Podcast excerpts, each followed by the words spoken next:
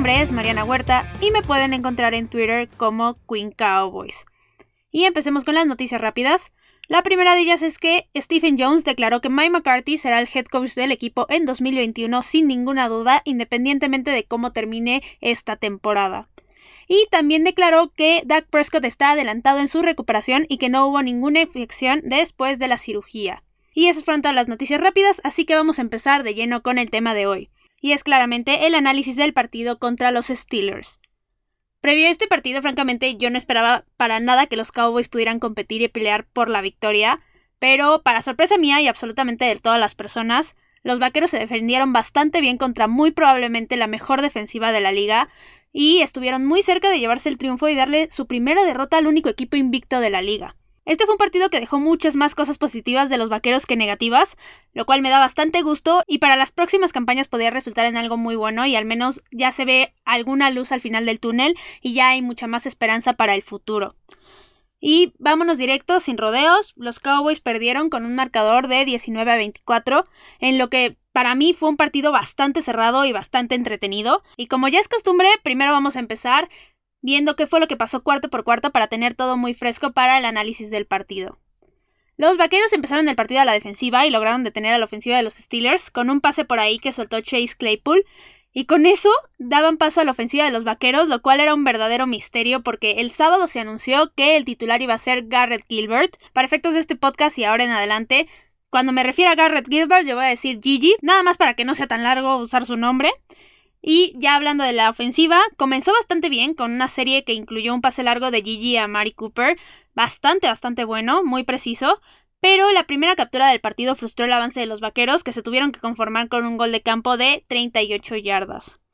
Después regresó la ofensiva de los Steelers, pero con muy buenas jugadas de Marcus Lawrence, Leighton Van y el novato Neville Gallimore, los Cowboys lograron detener a la ofensiva de Pittsburgh en tres y fuera, y con esto se terminó el primer cuarto con los Cowboys ganando 3 a 0. Después, en el segundo cuarto, la ofensiva no logró avanzar y tuvieron que despejar, pero después, por tercera serie consecutiva, la defensiva de los Cowboys se logró imponer y lograron detener esta vez en una cuarta oportunidad y una que se jugó Pittsburgh. Y después, con una serie ofensiva que avanzó bastante bien para los vaqueros, lograron conseguir su primer touchdown después de dos partidos sin poder anotar, con un pase de Gigi a CeeDee Lamb. Después regresó a la defensiva y nuevamente lograron detener a Pittsburgh otra vez en tres y fuera, lo cual dio bastante gusto. Y en la patada de despeje, los Cowboys con una jugada en la que recibe Cedric Wilson, pero le dio un pase lateral a CJ Goodwin. Este tuvo un maravilloso regreso de patada hasta la yarda 20 de los Steelers, pero se vio un poco mermado por un castigo de bloqueo ilegal por la espalda de Darren Thompson, así que terminó siendo un regreso hasta la yarda 30 de Pittsburgh. En esta serie ofensiva los vaqueros no pudieron avanzar mucho, pero consiguieron un gol de campo de 44 yardas y con esto pusieron el marcador 13 a 0. Así es, los Cowboys le estaban ganando al único equipo invicto de la liga en ceros y ya habiendo anotado y parándolos bastantes veces. Pero bueno, continuando, Después, la ofensiva de los Steelers empezó a avanzar con pases rápidos, pero vino un golpe a Ben Roethlisberger en el que parecía que se había lesionado la rodilla, pero aún así pudo seguir jugando y los Steelers consiguieron sus primeros puntos del partido con un pase a Washington en la esquina de la zona de anotación, pero fallaron el punto extra, entonces solamente anotaron 6 puntos. Después regresó la ofensiva de los Cowboys y se vino un error bastante importante, ya que en un pase a CD Lamb ya le había cachado el balón ya había dado más o menos tres pasos y le dieron un golpe al balón y esto ocasionó un balón suelto, el cual recuperó la defensiva de los Steelers. Esta fue completamente culpa de CeeDee Lamb, porque no llevaba el balón cubierto simplemente, lo llevaba de forma incorrecta y es por esto que es completamente su culpa. Ahora, derivado de este error, los Steelers tenían una muy buena posición de campo, pero con Mason Rudolph, ya que Ben Roethlisberger se había ido a los vestidores a que le checaran la rodilla por la lesión que previamente mencioné. Aún así, a pesar de que los Steelers no avanzaron absolutamente nada con Mason Rudolph, intentaron un gol de campo de 54 yardas, el cual no habían logrado, pero un castigo de false start les regaló otro intento, esta vez de 59 yardas, el cual sí metieron. Y con esto se terminó la primera mitad y los Cowboys iban a descansar, ganando el partido 13 a 9. Después, en el tercer cuarto los Cowboys empezaron con la ofensiva, empezaron bastante bien, avanzaron bien, pero se quedaron cortos y solamente pudieron conseguir un gol de campo de 45 yardas. Después la defensiva volvió a realizar un buen trabajo y lograron detener a la ofensiva de Pittsburgh y volvió a la ofensiva y nuevamente avanzaron bien, pero la defensiva se cerró al final y Greg Surling consiguió otro gol de campo, esta vez de 39 yardas. Después la ofensiva de los Steelers empezó a avanzar y lograron anotar con un pase a Juju y en el punto extra los Cowboys lograron bloquear la patada. Aquí algo que quiero resaltar es que en la celebración del touchdown castigaron a Randy Gregory por rudeza innecesaria por defender la estrella del equipo, ya que Yuyu iba a ir a celebrar ahí. Y obviamente no se puede volver loco y por eso lo castigaron. Y estas 15 yardas de castigo se añadieron en el kickoff, pero no le afectaron absolutamente nada a los Cowboys porque otra vez hubo un excelente regreso de patada, esta vez con Doodle, hasta la yarda 36 de Pittsburgh. Y con esto se terminó el tercer cuarto y entrando en el cuarto cuarto la ofensiva estaba avanzando y llegaron hasta zona roja, pero en tercera y gol Gigi cometió un error bastante importante ya que lanzó un pase bastante malo y fue interceptado y los Cowboys no consiguieron puntos en esta serie. Y en esta misma jugada algo que también quiero resaltar es que muy fácilmente pudieron haber marcado una interferencia defensiva sobre Amari Cooper, ya que el jugador lo agarró y por eso no pudo hacer el corte y dirigirse hacia donde justo Gigi mandó el balón pero al final los árbitros no lo marcaron, no lo vieron, y si me preguntan a mí, sí, sí era interferencia, pero no es como que podamos cambiar esa decisión. Y después los Steelers empezaron a avanzar con mucha ayuda de castigos de los Cowboys. El primero fue de contacto ilegal con Jalen Smith, que le quitó un balón suelto a la defensiva. Y el segundo fue de rudeza innecesaria de Leighton Van que, a mí díganme lo que digan, no fue castigo, lo único que hizo fue zafarse de un jugador que no le soltaba la careta y si vas a marcar ese tipo de cosas, pues también dile algo al jugador de Pittsburgh, que es al final el que estaba incitando y el que hizo que literalmente soltaron manotazo a Leighton Manderes, porque al final no fue un puñetazo, si queremos puñetazos, mejor pues vemos literalmente el video de el jugador de Chicago de la semana pasada que le suelta un puñetazo a la cara al de Nueva Orleans. Pero bueno, siguiendo ese castigo, en esta serie Pittsburgh, a pesar de esto, consiguió nada más un gol de campo de 43 yardas y con esta jugada se pusieron a un punto de los Cowboys. Después la ofensiva no pudo avanzar y tuvieron que despejar, y luego los Steelers volvieron a avanzar otra vez ayudados de los castigos de los Cowboys con un roughing de passer de Jalen Smith, que no fue intencional, pero al final sí fue castigo, y lograron anotar con un pase a Ebron, pero al final fallaron la conversión de dos puntos. Después los Cowboys a la ofensiva entregaron el balón en una cuarta oportunidad en la cual capturaron a Gigi y el partido ya se veía bastante perdido, pero la defensiva volvió a detener a los Steelers en una cuarta oportunidad y una que decidieron jugársela y los Cowboys todavía tenían vida y lograron avanzar con una excelente recepción a CeeDee Lamb para 32 yardas y después con un pase de 20 yardas a Michael Gallup. Pero al final en la última jugada, a la hora de buscar la zona de anotación, Gigi no pudo encontrar a ningún receptor, a pesar de que sí pudo haber buscado a Dalton Schultz con un pase tal vez un poco más cómodo, ya que ya no tenía ningún hombre encima. Pero bueno, con esto terminó el partido y los Cowboys se quedaron con su cuarta derrota consecutiva y un marcador de 19 a 24. Ahora sigue entrando de lleno al análisis, vamos a empezar con los aciertos y errores del rival. Primero con sus errores. Digamos que ellos el único error que realmente cometieron fue que se tardaron mucho en encontrar ritmo a la ofensiva, independientemente de que la defensiva de los vaqueros estuviera haciendo un gran trabajo. Ahí fue donde estuvieron batallando bastante, pero al final sí lograron sacar el partido. Y ahora hablando de los aciertos, supieron aprovechar bastante bien los espacios que generó la defensiva en los momentos adecuados y ahí fue donde terminaron llegando las anotaciones. También otra cosa es que jamás perdieron la concentración y esto lo único que muestra es el excelente trabajo que hace Mike Tomlin como su head coach. Y el último acierto que tuvieron es que solamente cometieron tres castigos para 16 yardas. Ahora, pasando a hablar de los Cowboys, primero voy a empezar con los aciertos. La primera cosa que yo quiero destacar es los equipos especiales que hicieron un excelente trabajo todo el partido. Tuvieron dos regresos de patadas muy buenos con una gran jugada creativa de John Facel. Aparte, Greg Sullivan anotó cuatro goles de campo de bastante buen yardaje y no cometieron ningún error en absolutamente todo el partido. Ahora, pasando a hablar de la ofensiva, por fin se vio con un ritmo mucho mejor que en los tres partidos anteriores, y eso que iban contra una de las mejores defensivas de la liga. Aquí, algo que me sorprendió bastante es que la defensiva de los Steelers solamente consiguió dos capturas cuando yo esperaba que consiguieran al menos unas ocho capturas, la verdad, no esperaba menos. Y aquí habla de que realmente Gigi lo hizo bien, se deshizo rápido el balón y también la línea ofensiva, a pesar de que no tuvo el mejor desempeño de la vida, retuvieron bastante bien a todos los hombres de los Steelers, que son los mejores en la liga para presionar al coreback. Más adelante voy a hablar específicamente de los jugadores, pero en general el juego aéreo se vio bastante bien, quitando los dos turnovers, funcionaron bien, hubo pases precisos y realmente se supieron organizar bien, y el juego terrestre también funcionó bien con la combinación de Zeke y Pollard, sobre todo con Pollard, con múltiples acarreos de 20 yardas. Pero ahora sí, hablando de lo que realmente me dejó muy contenta en este partido, es la defensiva.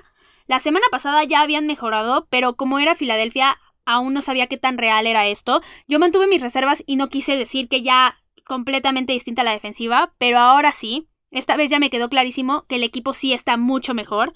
Primero contra la carrera jugaron magistralmente, ya que en total solamente permitieron 46 yardas. Y si volteamos a ver las estadísticas, antes de este partido la defensiva era la peor contra el juego terrestre. Entonces esto es realmente un logro bastante bueno para el equipo. Y por aire sí tuvieron algunos errores, pero para nada como en las semanas anteriores y también la presión al coreback se vio bien, aunque no hayan conseguido ni una sola captura. Y esto habla de que realmente están empezando a jugar como un equipo. Y yo creo que mucho de esto se debe, uno, a que regresó Sean Lee. Y no porque sea un jugador completamente indispensable ya, sino porque es el completo líder de esta defensiva. Y también algo que yo encuentro muy importante es que al quitar a Damtari Poe de su posición y que entrara Neville Gallimore, realmente hizo una diferencia y es lo que en este partido desde mi punto de vista, ayudó a que pudieran detener la carrera mucho más con los frontales que con los linebackers. Ahora, pasando a hablar de los errores del equipo.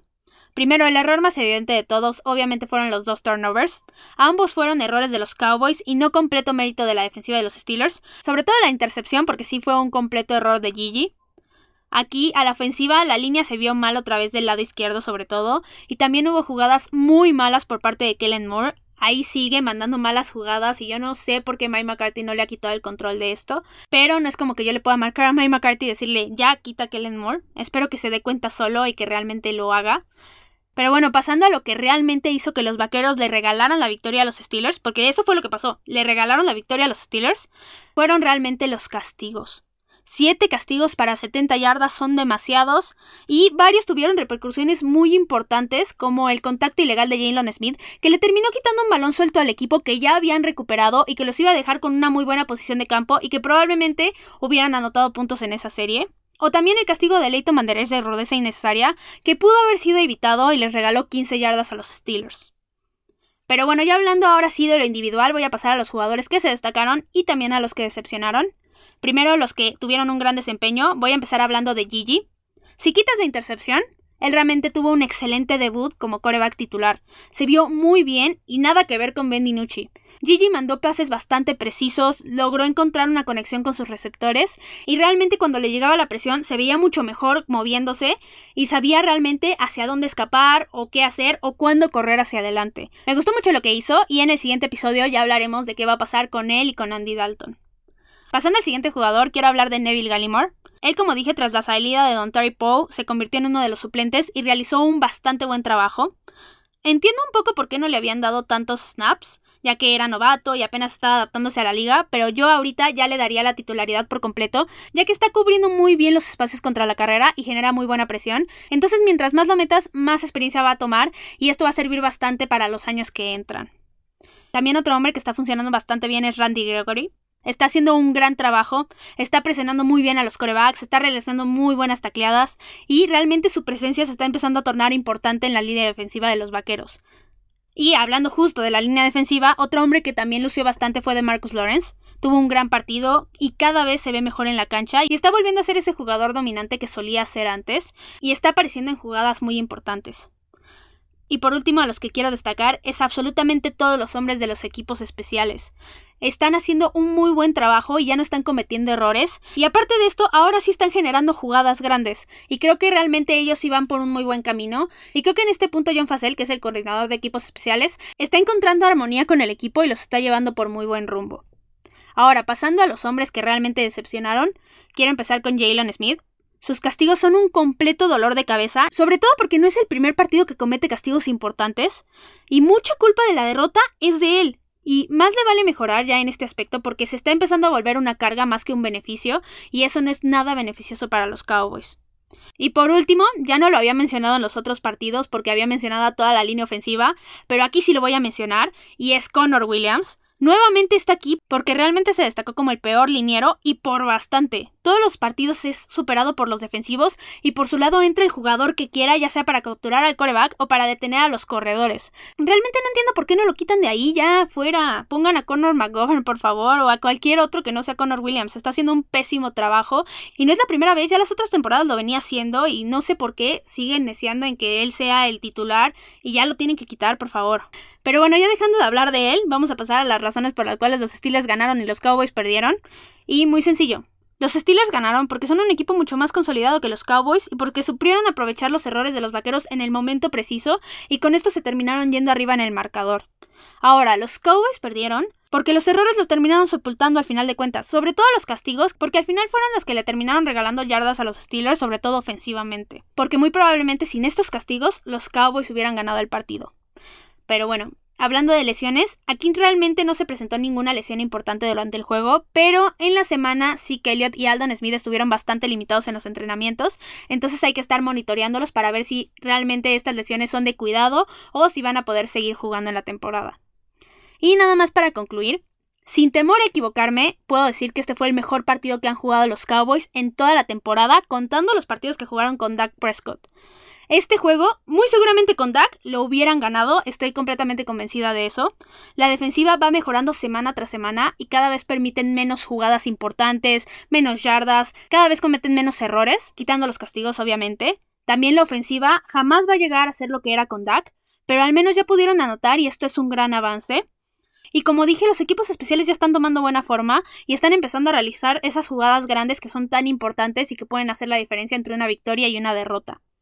Ahora, el hecho de que se haya tenido ese desempeño frente a una de las mejores defensivas de la liga realmente le da bastante mérito al equipo y es por lo que yo digo que realmente fue el mejor partido de los Cowboys. Porque conversando con varias personas me decían que había sido el de Atlanta y que no sé qué, y para nada, en el de Atlanta se cometieron muchísimos errores, sobre todo en el primer cuarto, para refrescarles un poco la memoria. En este partido no, en este partido realmente las tres partes del equipo se vieron bien y funcionaron realmente como lo que son, como un equipo. Entonces realmente es por esto por lo que yo veo que este fue el mejor partido de los Cowboys.